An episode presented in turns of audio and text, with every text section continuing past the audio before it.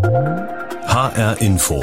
Netzwelt Staus, stockender Verkehr, rote Ampeln, keine Parkplätze. Das ärgert besonders die Menschen, die gerade im Berufsverkehr in Städten oder aber auch auf Autobahnen unterwegs sind. Wie aber kann Verkehr besser und intelligenter gesteuert werden? In den Städten, aber auch auf den Fernstraßen. Innerorts geht das, indem Ampeln besser aufeinander abgestimmt werden und auch für Autobahnen gibt es Forschungsprojekte, die den Verkehr besser leiten sollen. Das ist heute das Thema der Sendung. Mein Name ist Tobias Klein. Die Luft in der Stadt Wiesbaden soll sauberer werden und sie ist auch schon sauberer geworden in den letzten Jahren, denn die Stadt ist vor einiger Zeit knapp an einem Dieselfahrverbot vorbeigeschrammt. Und dadurch sind dann viele Projekte angeschoben worden, um die Autoabgase in der Stadt zu verringern. Unter anderem wird in Wiesbaden zurzeit das System DigiV getestet. Dabei geht es um eine intelligente Steuerung von Ampeln. Birgitta Söhling berichtet. An den Wiesbadener Ampeln hat sich in den letzten drei Jahren unglaublich viel getan. Sie haben Augen bekommen, über 400 Kameras, die den Verkehrsfluss genau beobachten und Sensoren, die Schadstoffe messen. Verkehrsdezernent Andreas Kowol. Wir erwarten uns davon vor allen Dingen, dass Verkehrsflüsse für alle Verkehrsteilnehmer wesentlich besser in Zukunft abzuwickeln sind und das bei einem hochbelasteten innerstädtischen Straßennetz. 2018 ist Wiesbaden gerade noch mal an einem Dieselfahrverbot vorbeigeschrammt. Seitdem hat die Stadt 30 Millionen Euro ausgegeben, um die Verkehrssteuerung zu digitalisieren. Der Bund hat die Hälfte bezuschusst, weil es ein Pilotprojekt ist. Es geht darum, den Stau möglichst aus der Innenstadt herauszuhalten. Dabei helfen zum Beispiel Pförtnerampeln an wichtigen Einfahrtsstraßen, erklärt Rolf Schmidt vom Tiefbauamt. Ich schaue, wie viele Autos können denn im Stadtgebiet, beispielsweise auf dem ersten Ring, am schwächsten Glied der Kette abgewickelt werden, ohne dass es Stau gibt. Und dann kann ich hier so viel Grün geben, dass diese Fahrzeuganzahl hineinkommt. Rolf Schmidt sitzt in der hochmodernen Verkehrsleitzentrale vor einer riesigen Videowand. Hier hat er alle Ampeln und den Wiesbadener Verkehr im Blick. Wenn aus irgendeiner Richtung gerade mal kein Fahrzeug kommt, dann wird zum Beispiel die Grünzeit dort abgebrochen und der es nötiger hat, wo mehr Fahrzeuge stehen, ähm, zugeschlagen.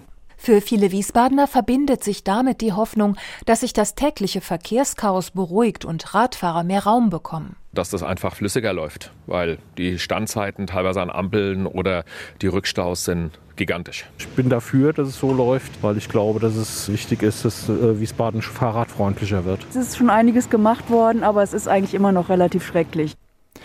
Birgitta Söhling hat aus Wiesbaden über das Projekt DigiV berichtet, mit dem dort Ampeln intelligenter gesteuert werden.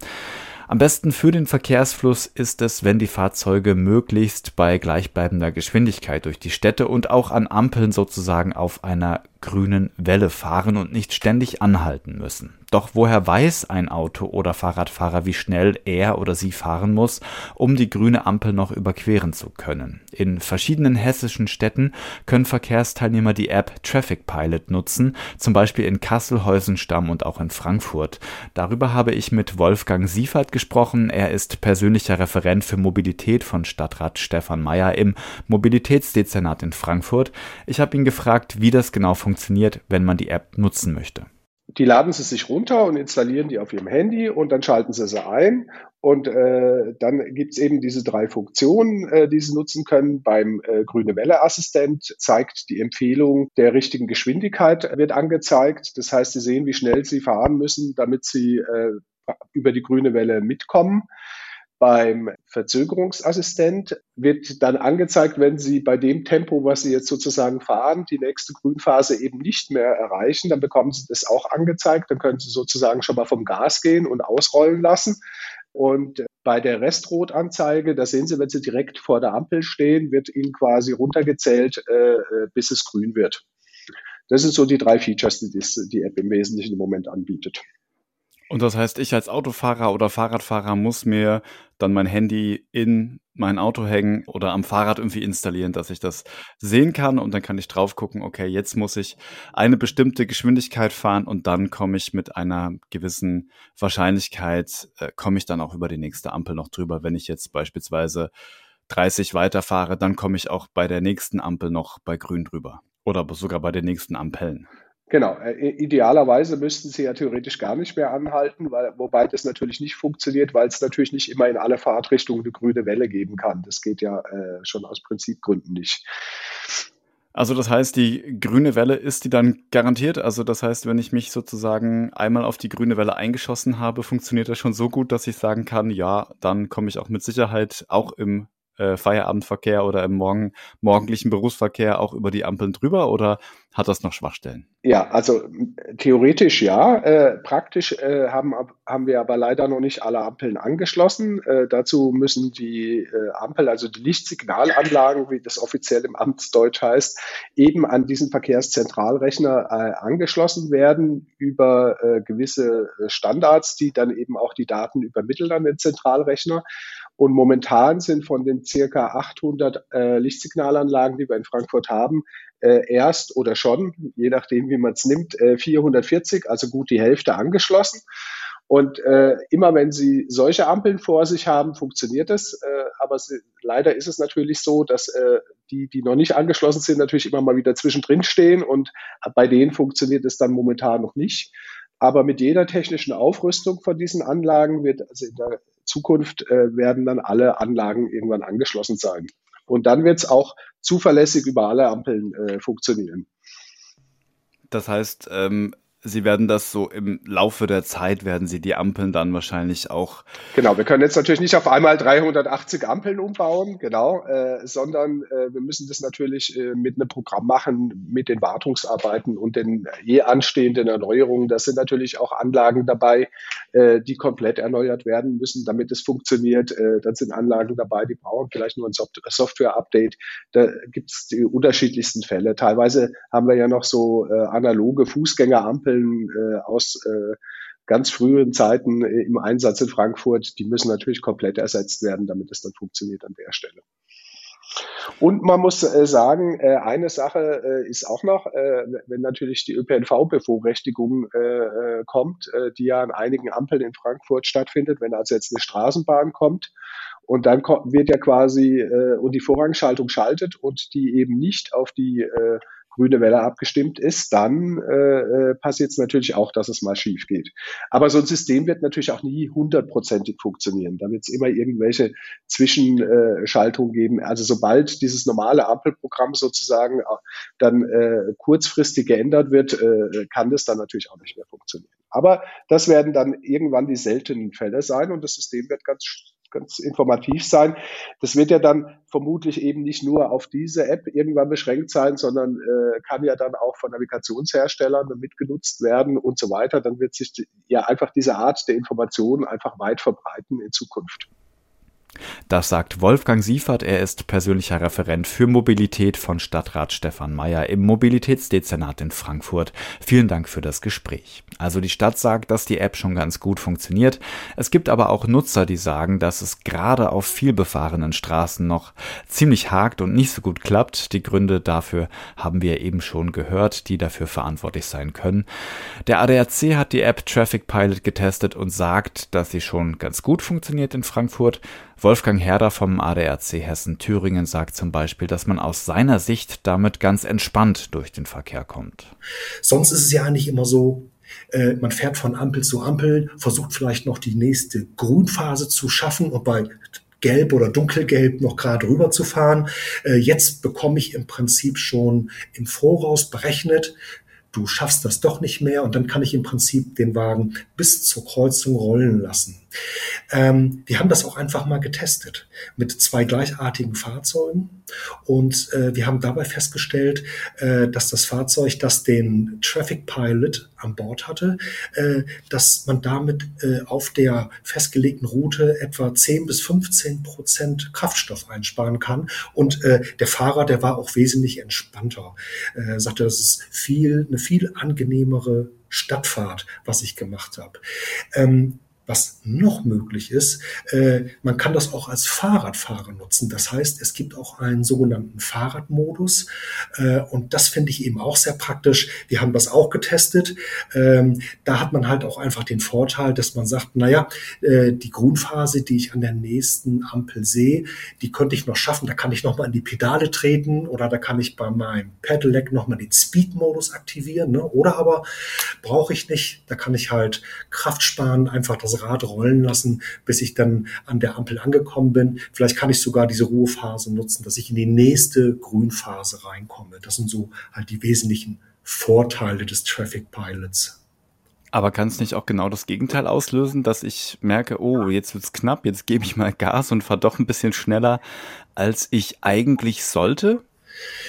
Ja, das Problem ist natürlich immer gegeben. Das haben wir ja ohnehin, äh, dass wir äh, im normalen Verkehr, wenn wir keine Hilfsmittel haben, ja auch immer versuchen, äh, noch die Grünphase äh, zu packen. Nicht? Und meistens ist es ja so, dass man bei Gelb oder bei Dunkelgelb gerade noch mal so durchkommt. Und wir werden dann so gesehen dann äh, immer wieder kurz danach wird uns dann bewusst, äh, dass wir trotzdem nicht in der grünen Welle sind, weil die nächste Ampel ist dann einfach rot. Ähm, das ist natürlich ärgerlich. Die App baut natürlich auch darauf, dass man sich im Prinzip auch an die vorgeschriebene Geschwindigkeit, an die vorgeschriebene Höchstgeschwindigkeit hält. Das ist natürlich wichtig. Die Nutzer dürfen natürlich nicht die Verkehrssicherheit missachten. Das ist wichtig.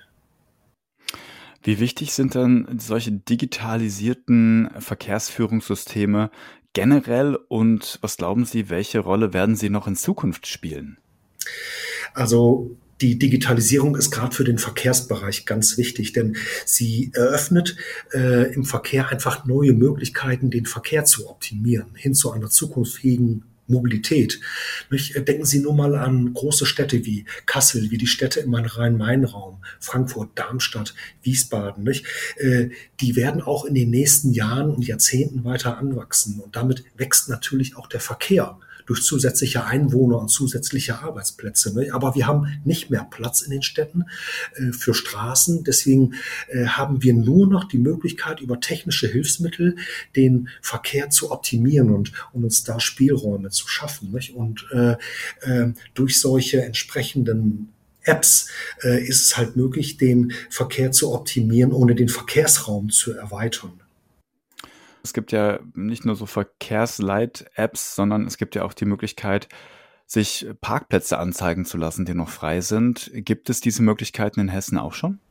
Ja, auf jeden Fall. Wir haben ja schon ganz alte Systeme, die wir auch schon kennen. Das sind zum Beispiel klassische äh, Parkleitsysteme, ne, wo uns angezeigt wird, in diesen Parkbereichen oder in diesen Parkhäusern, da finde ich eben noch Stellplätze.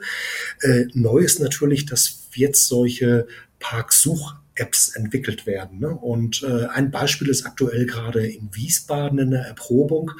Äh, dort macht man das so, dass im Prinzip Straßenparkplätze oder Parkplätze ähm, oder Stellplätze auf Parkplätzen äh, mit speziellen Sensoren versehen werden. Und diese Sensoren äh, senden praktisch an die Verkehrsleitrechner, äh, ob äh, gerade auf diesem Stellplatz ein Fahrzeug steht oder nicht. Und äh, damit kann im Prinzip äh, genau ein äh, Parklagebild äh, erstellt werden und das wird so gesehen dann auf diese Parksuch-Apps übertragen und dann bekomme ich eben als Autofahrer äh, signalisiert, wenn ich in meinem Navigationssystem eingebe, ich möchte in die Innenstadt fahren, äh, ob dort möglicherweise noch Straßenparkplätze frei sind oder eben nicht. Und dann habe ich wieder so eine Art Entscheidungshilfe. Das sagt Wolfgang Herder vom ADAC Hessen Thüringen. HR Info Netzwelt wir haben gehört, welche Verkehrsleitsysteme in Hessen im Einsatz sind. Das bezieht sich jetzt in erster Linie auf die intelligente Steuerung von Ampeln zum Beispiel. Aber wie wird die digitale Verkehrssteuerung in Zukunft aussehen? Darüber habe ich mit Alois Knoll gesprochen. Er ist Professor für Robotik, KI und Echtzeitsysteme an der TU München. Ich habe ihn mit Blick auf die Digitalisierung gefragt, was man braucht, um Verkehrsflüsse zu optimieren. Eine wesentliche Voraussetzung für die Optimierung äh, des Verkehrsgeschehens, in welche Richtung auch immer, ist die Erfassung des Zustands. Das heißt also, wir müssen wissen, was ist denn da draußen los. Und, äh, und erst dann, wenn das der Fall ist, wenn wir also dann im Rechner äh, sämtliche Objekte erfasst haben, ihre Dynamik, wo fahren sie hin, was, was ist es für ein Typ von Objekt und so weiter, dann können wir äh, die, sagen wir mal, üblichen Techniken einsetzen, die man eben zur Optimierung einsetzt. Das heißt also, im Rechner drin können wir simulieren, was wäre wenn. Wir können auch prädizieren bis zum gewissen Grade. Wir können also vorausschauen und wir können diese Informationen dann aufbereitet auch wieder an die einzelnen Verkehrsteilnehmer zurückspielen.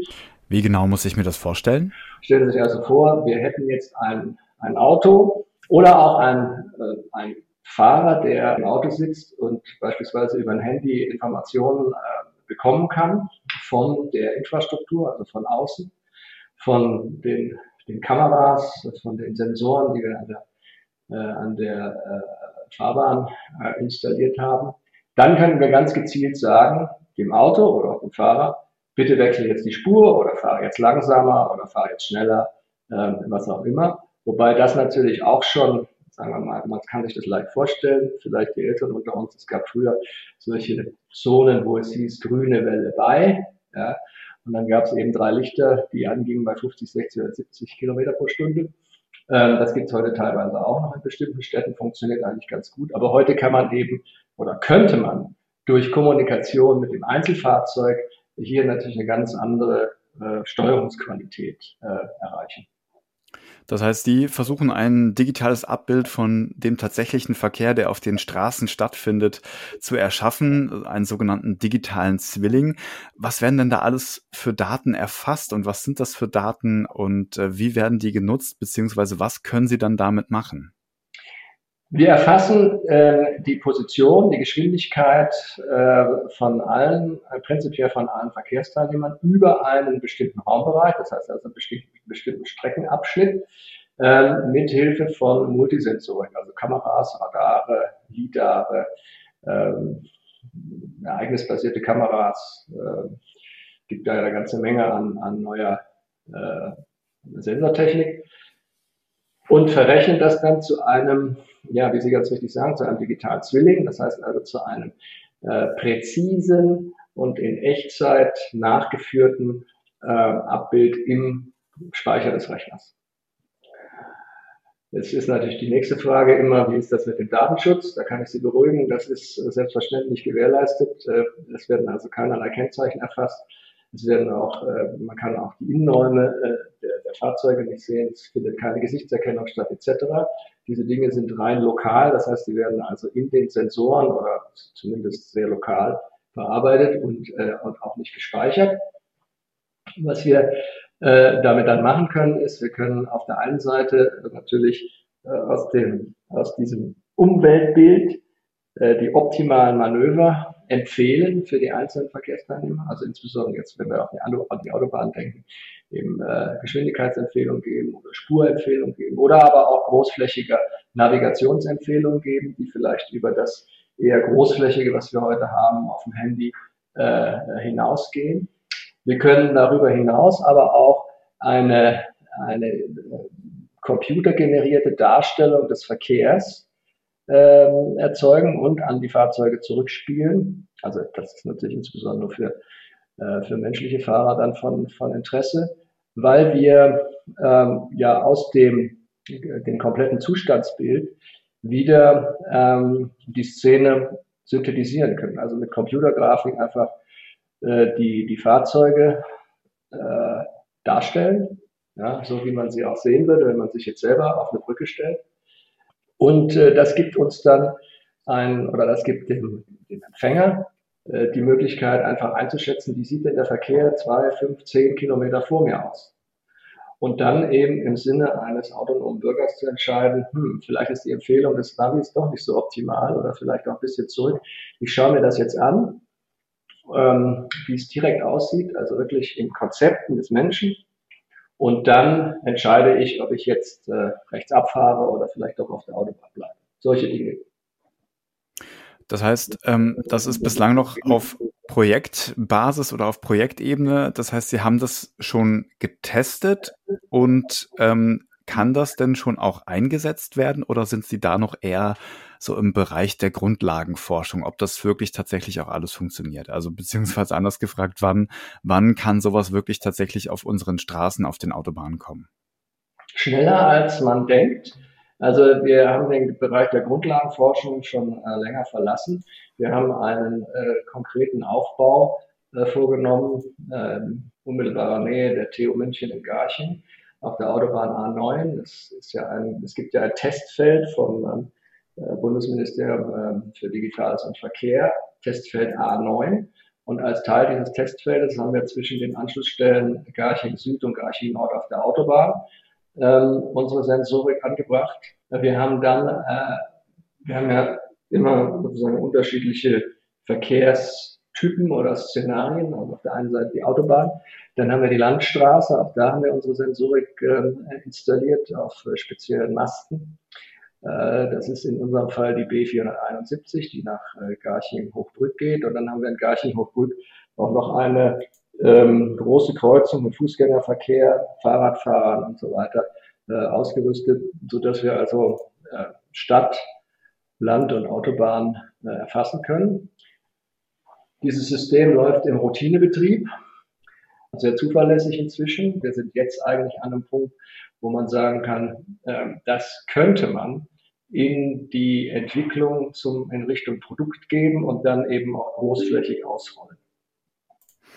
Wie würde denn Ihre Vision vom digitalisierten Straßenverkehr aussehen, dass wir Verkehrsströme auch besser leiten können und äh, da den Verkehr auch anders gestalten können? Wir haben im Grunde äh, ja drei Dimensionen, die wir mal betrachten müssen. Ja, das eine ist Sicherheit, das zweite ist Transparenz und das dritte ist Optimierung. Sicherheit ist beispielsweise wäre ein Mehrwertdienst, dass wir sagen Stauende waren. Ja, also gibt es ja immer wieder, dass, dass, dass Fahrzeuge einfach in Stauende reinfahren, weil es nicht, weil es hinter der Kurve ist oder in der Kuppe oder was auch immer. Das könnte man natürlich sehr leicht realisieren. Ein, weiteres, ein weiterer Aspekt ist natürlich dieses, dieses äh, wirklich dringende Problem der Vermeidung von tödlichen Unfällen beim Rechtsabbiegen. Wenn Sie also jetzt beispielsweise sagen würden, ähm, wir haben, also durch Lkw, aber es gibt durch Pkw natürlich auch entsprechende Unfälle, die vielleicht nicht so tödlich, aber auf jeden Fall damit schweren Verletzungen enden. Sie sagen also, oder wir könnten beispielsweise sagen, wir, wir installieren jetzt äh, leistungsfähige Sensorik an der Kreuzung, die eben einerseits das Geschehen an der Kreuzung komplett erfasst, ja, und dann eben Rechtsabbieger warnt. Ja, das kann, kann man jetzt auch einfach über sein Handy vielleicht so eine App haben, die sagt, okay, also ich verbinde mich jetzt hier mit dieser Kreuzung, in die ich gerade reinfahre, und dann werde ich eben gewarnt, wenn eine gefährliche Situation auftritt. Ja, das kann man über Abbiegerassistenten machen, die man in alle Lkw einbaut, aber wir halten es durchaus für sinnvoll oder vielleicht sogar für sinnvoller, äh, dass, dass man das lokal an der Kreuzung vorsieht, an der man, äh, an der die Gefahr besteht und nicht sozusagen wahllos ähm, die, die Fahrzeuge ausrüstet mit sehr viel Elektronik, ist auch sehr teuer, die dann vielleicht in einem Promille der Fälle eingesetzt werden. Also Sicherheit ist ein weites Thema, das könnte man jetzt noch sehr viel weiter spannen. Transparenz, nun, ähm, wenn Sie jetzt beispielsweise an die Betreiber denken, ja, für die Betreiber ist es sehr wichtig, dass sie die, die äh, Verkehrsströme äh, anschauen können, dass sie zuverlässig Informationen darüber geben, was fließt wo, auch historisch natürlich äh, dann vielleicht äh, schauen können, was machen wir oder wo fehlt vielleicht noch eine Spur. Die ganze Planungsfrage. So, und der dritte Bereich wäre, wäre Optimierung. Ja, also bei der Optimierung ist es einfach so, dass wir äh, sagen können, wir, ähm, wir haben, wenn wir den sehr viel besseren Überblick haben, als man es zurzeit hat, können wir eben sehr dynamisch, sehr schnell äh, Umleitungen machen. Wir können aber beispielsweise auch solche Sachen machen, wie dass man sagt, okay, wir haben jetzt hier so eine Störung im Verkehr, da war ein Unfall. Und wir kennen das ja alle. Wenn ein Unfall war und dann ist die Unfallstelle geräumt, dann gibt es trotzdem noch Staus. Ja, Staus aus dem Nichts sozusagen. Und äh, man kann also sehr leicht Situationen konstruieren, wo man äh, diese, wo diese Störungen ewig anhalten. Ja, obwohl schon Stunden vorher äh, die, die Störung, äh, Entschuldigung, nicht die Störung, sondern die Staus und diese Wellenbildung ähm, unendlich anhalten, obwohl die Störung längst ähm, beseitigt wurde. Ja, das heißt also, man könnte jetzt beispielsweise sagen, ähm, ich nehme mir zwei Fahrzeuge, die ich dann extern steuern kann über, den, äh, über die Infrastruktur, äh, oder zumindest näherungsweise extern steuern kann. Und die fahren jetzt im Gleichschritt, eben Durchschnitt der erreichbaren Geschwindigkeit, ja, langsam vor allen anderen her. Dann regen die sich zwar alle auf, aber letzten Endes ist das die Möglichkeit, dieser, dieses, dieses wellenbrechende Möglichkeit, um den, den Fluss dann wieder herzustellen. Ja, also es gibt durchaus auch sagen wir mal, sehr innovative äh, Ansätze und Möglichkeiten, um hier eine, eine Durchflussoptimierung ähm, vorzunehmen. Das sagt Alois Knoll. Er ist Professor für Robotik, KI und Echtzeitsysteme an der Technischen Universität München. Das war HR Info Netzwelt. Die Sendung gibt es auch als Podcast auf HR Info Radio und in der ARD Audiothek. Mein Name ist Tobias Klein.